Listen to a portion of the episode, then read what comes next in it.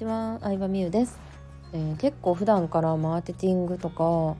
うんビジネスの本を読むのがもう趣味レベルで好きなんですけど面白い話があったので紹介したいなと思います。ミシュランってあるじゃないですか。あのミシュラン三つ星とかなんかレストランのねいいレストランに三つ星がつけられるみたいなやつですよ。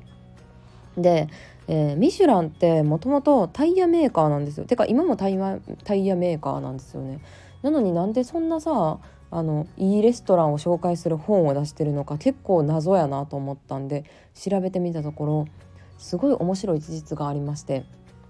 あのそのタイヤメーカーができたばかりの頃ってまだそんなに車文化も発展してなかったらしいんですよね。なのでタイヤって言ったらさ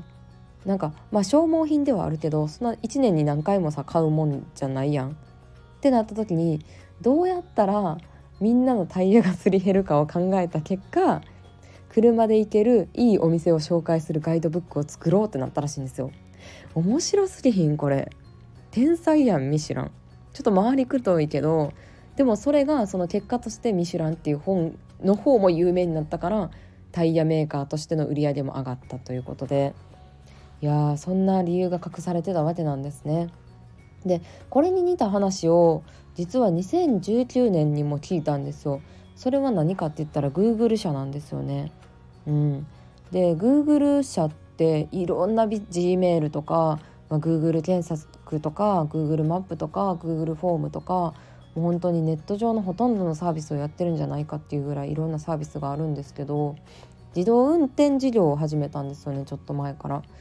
でなんで自動運転事業に乗り出したかというと、まあ、もちろん Google マップっていうねサービスが自動運転と関連してさ使えるわけじゃんっ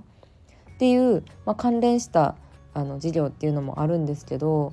自動運転そう Google としてはさ Google の大きな売り上げが何かっていうのをそもそも考えると検索システムなんですよ。検索した時にん、広告で上位に出てくるやつあるやん純粋な検索のと別に広告でキーワードが上がってるやつとかあると思うんですけど結局そこへの入札をしてほしいよね。ってことはうんみんなが検索する回数が増えれば増えるほどそこに人が集まるとみなされて、えー、Google に広告を出したいもっと高い値段でもこのキーワードを出したいってなるんでみんなの検索する時間を増やしたいんですよね。でみんなの検索する時間を増やそうと思うとえー、みんながスマホをいじれる時間を増やしたいとなると自動運転をすることによって本来人が、えー、運転してた時間に時間に、えー、車自動車が自動運転するとその時間もスマホ触れるようになるんで、うん、結果として Google の売り上げも上がるっていう狙いらしいです。えすごい天才って思いました。いやすごい意味わかりますかね？自動運転することによってね検索システムが使われてね広告費売上が上がるっていうことなんですよね。そういうのをうんもっともっといろんな事例を調べてみたいなって思うので調べて面白いのがあったら発表しますね。そうなんかこういう話ってさ